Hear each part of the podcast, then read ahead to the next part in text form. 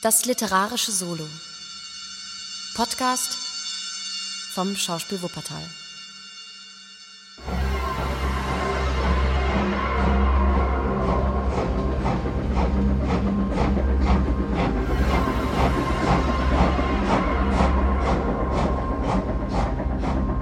Das Tal des Grauens. Zweiter Teil. Die Rächer.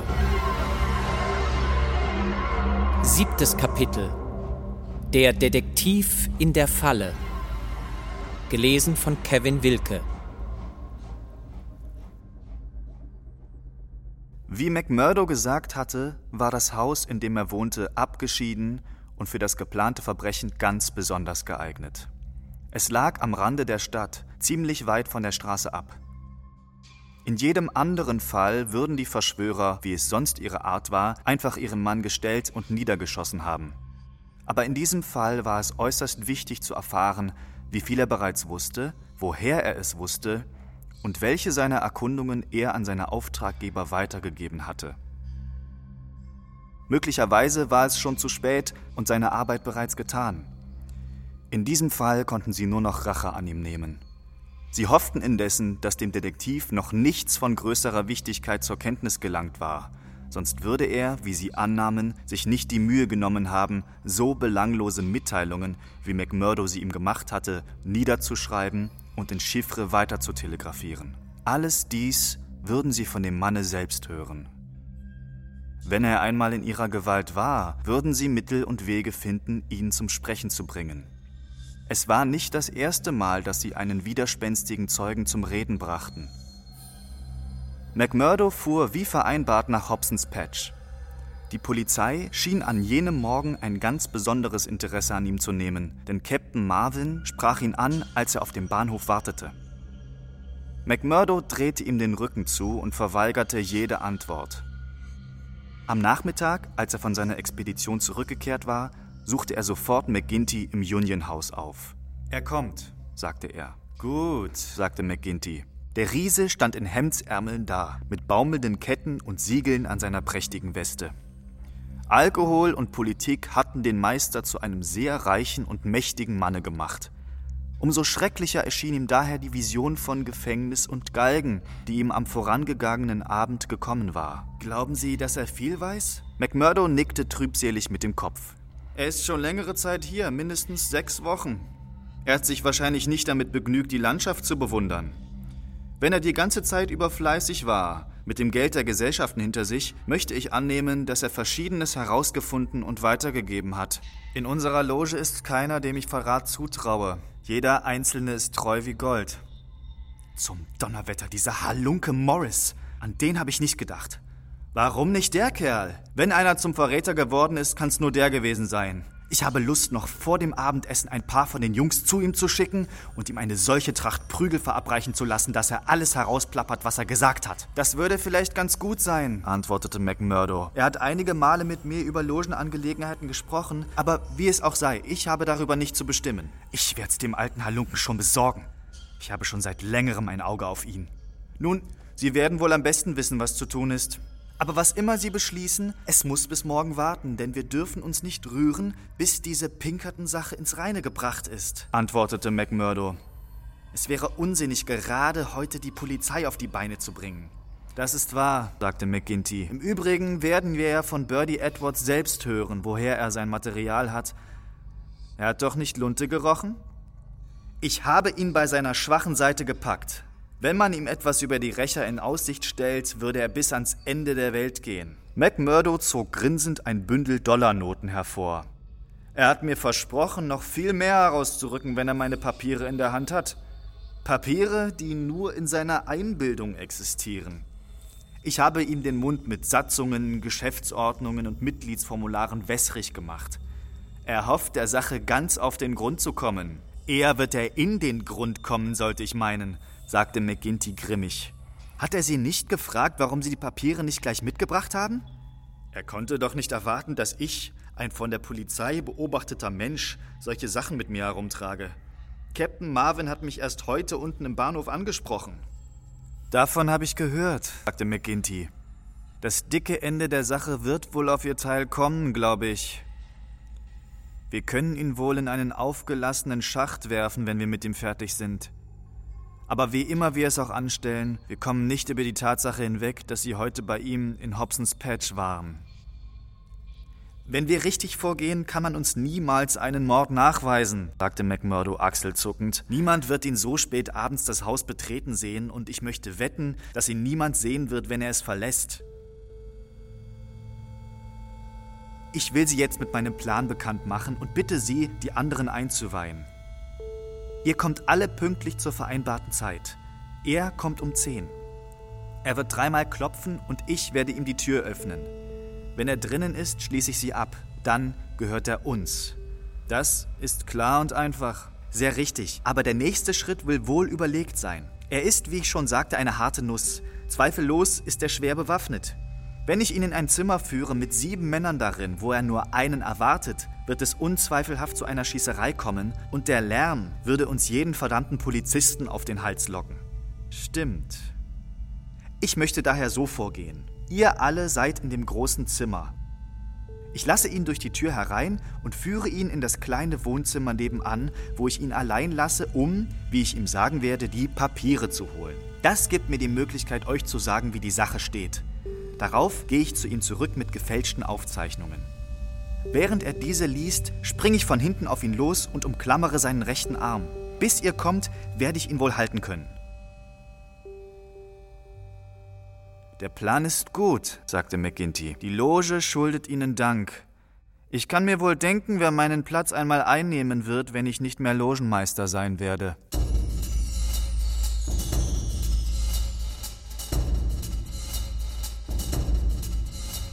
Wieder zu Hause angelangt, traf er seine Vorbereitungen für die grimmigen Ereignisse, die ihm bevorstanden.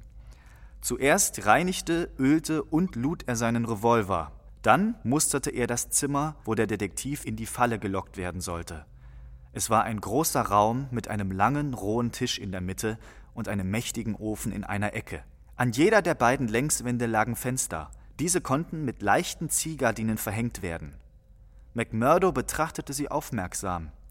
Zweifellos kam ihm zu Bewusstsein, dass man in den Raum, der für eine streng geheim zu haltende Angelegenheit bestimmt war, ziemlich leicht hineinsehen konnte.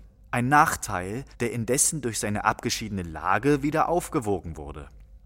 Sodann besprach er sich mit seinem Wohngenossen Scanlon, der ein harmloses Männchen war, zu verschüchtert, um gegen seine stärkeren Kameraden offen aufzutreten, aber insgeheim entsetzt über die Bluttaten, bei denen er gelegentlich helfen musste.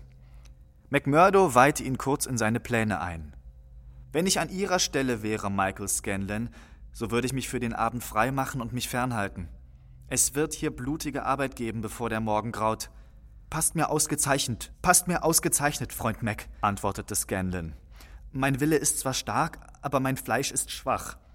Als ich den Betriebsführer dann dort unten im Kohlenbergwerk zusammenbrechen sah, war ich erledigt. Solche Sachen liegen mir nicht so, wie etwa Ihnen oder McGinty. Wenn es mir die Loge nicht übel nimmt, werde ich Ihrem Rat folgen und Sie allein lassen.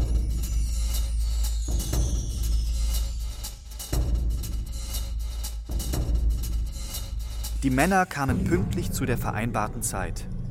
Äußerlich waren sie ehrenwerte Bürger, reinlich und gut gekleidet, aber ein Physiognomiker hätte wenig Hoffnung für Birdie Edwards aus ihren grausamen Lippen und unbarmherzigen Augen herauslesen können. Nicht einen gab es unter ihnen, dessen Hände nicht schon ein Dutzend Mal mit Blut befleckt worden waren. Sie waren gegen Menschenmord so abgestumpft wie der Schlechter den Tieren gegenüber.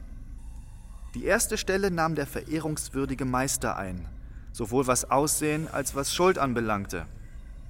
Haraway, der Sekretär, war ein hagerer, verbitterter Mensch mit langem, dürren Hals und nervös zuckenden Gliedern von unwandelbarer Ehrlichkeit, soweit die Finanzen des Bundes in Frage kamen, aber sonst ohne Sinn für Recht und Moral. Der Schatzmeister Carter, ein Mann mittleren Alters mit teilnahmslosem Gesicht und pergamentartiger gelber Haut, war ein fähiger Organisator, und die Ausarbeitung fast jeder Schandtat im Einzelnen entsprang seinem beweglichen Gehirn. Die zwei Willoughbys waren Männer der Tat, Große, sehnige, junge Leute mit entschlossenen Gesichtern und ihr Gefährte Tiger Cormac, Ein untersetzter, dunkelhäutiger junger Mensch wurde selbst von seinen Kameraden wegen seiner unberechenbaren Wildheit gefürchtet. Das waren die Leute, die sich in jener Nacht unter dem Dache McMurdos zur Ermordung des Pinkerton-Detektivs vereinten. Der Gastgeber hatte Whisky auf den Tisch gestellt, und sie zögerten nicht, sich durch ihn für die bevorstehende Arbeit in Stimmung zu versetzen. Baldwin und Cormac waren bereits halb betrunken, und der Alkohol steigerte ihr grausames Ungestüm bis zur Siedehitze. Cormac legte seine Hände einen Augenblick lang auf den Ofen. Er war stark eingeheizt, denn die Frühlingsnächte waren noch kalt. Er ist heiß genug, meinte er vielsagend. Ja, ja, rief Baldwin, der den Wink aufgefangen hatte. Wenn wir ihn darauf festbinden, werden wir schon die Wahrheit aus ihm herauskriegen. Das werden wir auf jeden Fall, sagte McMurdo. Er hatte Nerven aus Stahl, dieser Mann, denn obwohl die ganze Verantwortung für die Sache auf ihm lastete, war sein Benehmen so kühl und sorglos wie immer. Die anderen bemerkten es beifällig. McMurdo ist derjenige, der ihn in Empfang nimmt, sagte der Meister zustimmend. Ihm wird der Kerl nichts anmerken, bis er seine Hand an der Gurgel spürt. Es ist zu dumm, dass die Fenster keine Läden haben. McMurdo ging von einem Fenster zum anderen und zog die Gardinen fester zu. Jetzt kann niemand mehr hereinsehen. Er muss gleich da sein. Vielleicht kommt er nicht, sagte der Sekretär. Er wird kommen. Sie brauchen keine Angst zu haben, antwortete McMurdo. Er ist so begierig zu kommen, wie Sie ihn zu sehen. Was ist das? Sie saßen alle wie Wachsfiguren da, mit halb erhobenen Gläsern. In die plötzliche Stille hinein dröhnte heftiges, dreimaliges Pochen an die Außentür. Still! McMurdo erhob seine Hand. Frohlockende Blicke machten die Runde von einem zum anderen und die Hände fuhren unwillkürlich nach versteckten Waffen. Nicht einen Laut, zischte ihnen McMurdo zu, als er das Zimmer verließ und die Türe sorgfältig hinter sich schloss. Die Mordgesellen warteten mit gespitzten Ohren. Sie zählten die Schritte ihres Kameraden, als dieser den Korridor entlang ging. Dann hörten sie ihn die Außentür öffnen und darauf einige Worte der Begrüßung mit jemandem wechseln. Sie vernahmen einen fremden Tritt und eine unbekannte Stimme. Einen Augenblick später hörten sie die Außentür zuschlagen und einen Schlüssel sich im Schloss drehen. Ihr Opfer saß in der Falle. Tiger Cormac konnte ein höhnisches Lachen nicht unterdrücken, sodass ihm McGinty mit einer großen Hand an den Mund fuhr. Ruhig, du Narr, du wirst noch alles verderben. Aus dem Nebenzimmer hörte man das Gemurmel eines Gesprächs, das ihnen endlos schien. Dann öffnete sich die Tür und McMurdo trat ein, einen Finger an den Lippen. Er kam bis ans Kopfende des Tisches und ließ seine Blicke über die Tafelrunde schweifen. Eine merkliche Veränderung war mit ihm vorgegangen. Seine Haltung war die eines Mannes, der einem Wendepunkt seines Lebens gegenübersteht. Sein Gesicht schien wie aus Stein gemeißelt zu sein, und seine Augen funkelten hinter den Brillen in leidenschaftlicher Erregung. Der geborene Führer von Menschen war in ihm in Erscheinung getreten. Die anderen betrachteten ihn in atemloser Spannung, sagten aber nichts. Mit einem sonderbaren Ausdruck in den Augen wanderten seine Blicke von Mann zu Mann. Nun, rief Meister McGinty endlich, ist Birdie Edwards da? Jawohl, antwortete McMurdo langsam, jedes Wort abwägend. Birdie Edwards ist da. Er steht vor euch. Ich bin Birdie Edwards. Etwa zehn Sekunden folgten diesen wenigen Worten, während deren man im Zimmer eine Stecknadel hätte fallen hören können. Das Zischen eines Kessels auf dem Ofen drang scharf und schneidend in die Ohren. Sieben leichenblasse Gesichter waren mit dem Ausdruck eines lähmenden Schreckens zu dem Mann erhoben, der mit Herrschermiene vor ihnen stand. Dann erfolgte plötzlich das Klirren von Glas und eine Anzahl Gewehrläufe erschienen in jedem Fenster, wobei die Vorhänge aus ihren Haken gerissen wurden. Bei diesem Anblick erhob McGinty ein Brüllen wie ein verwundeter Löwe und stürzte auf die halb geöffnete Tür zu. Dort wurde er von einem auf ihn gerichteten Revolver begrüßt, hinter dessen Korn die kalten, blauen Augen Captain Marvins von der Kohlen- und Eisenpolizei zu sehen waren. McGinty warf sich zurück und fiel in seinen Stuhl. Sie haben recht, Rat McGinty, sagte der Mann, den sie bisher als McMurdo gekannt hatten. Sie seien sicherer dort, wo sie sitzen. Baldwin, Wenn Sie nicht sofort Ihre Hand von Ihrer Waffe wegnehmen, werden Sie noch den Henker um sein Werk betrügen. Heraus damit und weggelegt. So ist es recht. Das Haus ist von 40 bewaffneten Männern umstellt und ihr könnt euch ausmalen, was für Aussichten zur Flucht ihr habt. Nehmen Sie ihnen die Waffen ab, Marvin. Unter der Drohung der auf sie gerichteten Gewehre erschien jeder Widerstand vergeblich. Die Leute wurden sämtlich entwaffnet. Trotzig, niedergedrückt und noch immer verblüfft saßen sie schweigend um den Tisch herum. Ich möchte noch einige Worte an euch richten, bevor wir uns trennen, sagte der Mann, in dessen Falle sie gegangen waren. Wir werden uns wahrscheinlich erst vor Gericht wiedersehen. Ich gebe euch für die Zwischenzeit einiges zum Nachdenken auf. Ihr wisst jetzt, wer ich bin. Ich bin Birdie Edwards von den Pinkertons. Man hat mich dazu auserwählt, eure Bande zu vernichten. Es war eine schwere und gefährliche Aufgabe. Keine Menschenseele wusste davon, außer Captain Marvin und meinen Auftraggebern. Nicht einmal jene, die mir am nächsten steht und mir die teuerste ist. Die sieben blassen, regungslosen Gesichter stierten ihn mit Blicken tödlichen Hasses an. Er las die aus ihren Augen sprühenden Drohungen. Ihr glaubt vielleicht, dass die Sache für mich nicht erledigt ist. Nun, wir werden ja sehen. Wenigstens einige von euch werden keine Hand mehr gegen mich erheben können, und außer euch werden heute Nacht noch 60 andere das Innere eines Gefängnisses zieren. Ich will euch gestehen, als man mir den Auftrag gab, glaubte ich nicht an die Existenz eines Bundes wie des euren. Ich habe alles für Zeitungstratsch gehalten und wollte dafür den Nachweis erbringen. Man sagte mir, dass euer Bund etwas mit den Freimännern zu tun habe. Ich ging daher nach Chicago und ließ mich dort aufnehmen. Danach war ich überzeugter als je, dass eure Bande nur in der Einbildung der Zeitungen existiere, denn ich fand die Gesellschaft der Freimänner durchaus harmlos und sogar Gutes tuend. Immerhin hatte ich meinen Auftrag auszuführen und kam daher in eure Stadt. Als ich hier anlangte, musste ich nur zu bald erfahren, dass ich mich im Irrtum befunden hatte dass also die Sache keineswegs ein Hintertreppenroman war. Daher blieb ich hier, um vollen Einblick zu gewinnen. Ich habe niemals einen Mann in Chicago getötet und niemals einen Dollar gefälscht. Die Banknoten, die ich euch gab, waren so echt wie irgendwelche anderen, und sie waren wohl verwendet.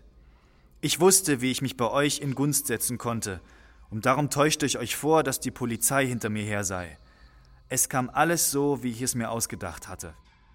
Darauf trat ich in eure verdammte Loge ein und nahm an euren Beratungen teil.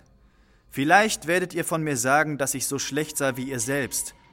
In der Nacht meines Eintritts habt ihr den alten Stenger halb totgeschlagen. Ich konnte ihn nicht warnen, dazu war keine Zeit. Aber ich bin dazwischen getreten, als Baldwin ihn umbringen wollte. Wenn ich euch Vorschläge machte, geschah es, um den Anschein zu wahren und nur in Dingen, von denen ich wusste, dass ich sie verhindern konnte. Ich habe Dunn und Menzies nicht retten können, denn ich wusste von der Sache nicht genug. Aber ich werde alles daran setzen, dass ihre Mörder an den Galgen kommen. Ich habe Chester Wilcox gewarnt, und als ich sein Haus in die Luft sprengte, waren er und seine Leute bereits in Sicherheit. Viele Verbrechen sind begangen worden, die ich nicht verhüten konnte. Aber wenn ihr nachdenkt und euch überlegt, wie oft, wenn eure Anschläge erfolgen sollten, eure Opfer auf einem anderen Wege als dem gewöhnlichen zurückkehrten, abwesend waren oder im Hause blieben, wenn ihr dachtet, dass sie ausgehen würden, so werdet ihr mein Werk erkennen. Teufel von einem Verräter, zischte McGinty durch seine fest zusammengepressten Zähne. Sie mögen mich wohl so nennen, John McGinty, wenn Sie damit Ihren Schmerz lindern können? Sie und Ihresgleichen waren das Werkzeug des Teufels in dieser Gegend. Sie nennen mich einen Verräter, aber ich bin überzeugt, dass mich viele Tausende eher einen Erlöser nennen werden, der in die Hölle hinuntergestiegen ist, um sie zu retten. Drei Monate habe ich dazu gebraucht, und ich sage euch, dass ich für alle Schätze der Welt nicht noch einmal drei solche Monate durchmachen möchte. Ich musste bleiben, bis ich alle und alles in der Hand hatte, jedes eure Geheimnisse und jeden von euch. Ich hätte vielleicht noch länger gezögert, aber ich musste befürchten, dass mein Geheimnis herauskommen würde. Ein Brief ist nach der Stadt gelangt, der ich auf meine Spur gebracht hätte. Darum musste ich handeln, und zwar sofort. Nun, Marvin, will ich Sie nicht länger aufhalten. Nehmt sie in Empfang und lasst uns diese Szene beschließen. Es bleibt nur noch wenig zu erzählen. Scanlan hatte einen versiegelten Brief empfangen mit dem Auftrag, ihn Miss Etty Schäfter zu überbringen. was er mit einem vielsagenden Lächeln zu tun versprach. In den ersten Morgenstunden des folgenden Tages bestiegen ein schönes Mädchen und ein schwer vermummter Mann einen Sonderzug, der von der Eisenbahngesellschaft nach Vermissa geschickt worden war, und traten eine rasche, aufenthaltslose Fahrt aus dem Lande der Gefahr an. Zehn Tage später fand in Chicago ihre Hochzeit statt, mit dem alten Jacob Schäfter als Trauzeugen. Die Gerichtsverhandlung über die Rächer wurde in einem weit von der Stätte der Verbrechen gelegenen Ort abgehalten, wo keine Gefahr der Einschüchterung der Hüter des Gesetzes bestand. Sie kämpften bis zum letzten Moment, aber vergebens. Das Geld der Loge, Erpressergeld im wahrsten Sinne des Wortes, floss wie Wasser in dem vergeblichen Versuch, sie zu retten. Die klare, leidenschaftslose Zeugenaussage eines, der jede Einzelheit ihrer Lebensführung, ihrer ganzen Organisation und alle ihre Verbrechen kannte, war auch durch die geschickteste Verteidigung nicht zu erschüttern. Endlich, nach so vielen Jahren, ereilte die Rächer ihr Schicksal. Die Wolke, die so lange das Tal verdunkelt hatte, zerteilte sich. McGinty fand sein Ende auf dem Schafott, winselnd und jammernd, als seine letzte Stunde herannahte. Acht seiner Spießgesellen teilten dieses Schicksal. Über 50 erhielten mehr oder minder schwere Gefängnisstrafen.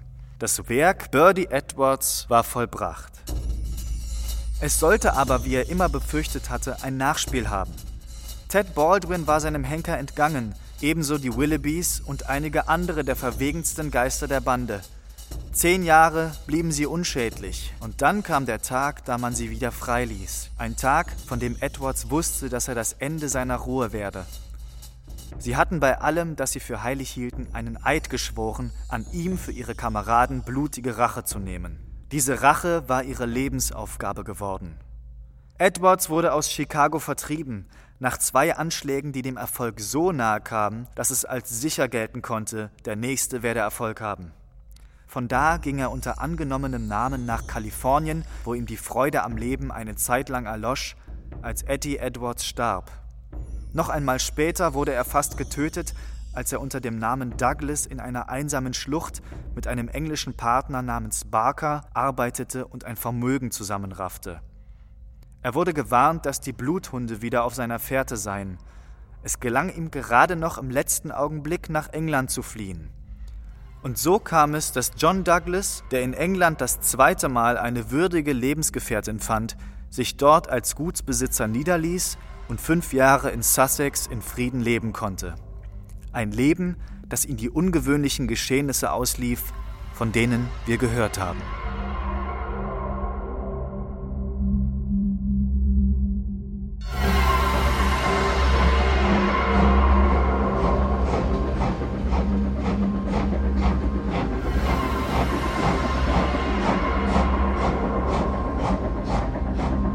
Das Tal des Grauens. Zweiter Teil. Die Rächer. Achtes Kapitel. Das Ende. Gelesen von Kevin Wilke.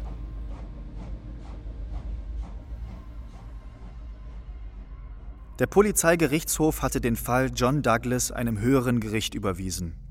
Von diesem wurde Douglas mit der Begründung, dass seine Tat in Selbstverteidigung erfolgt sei, freigesprochen.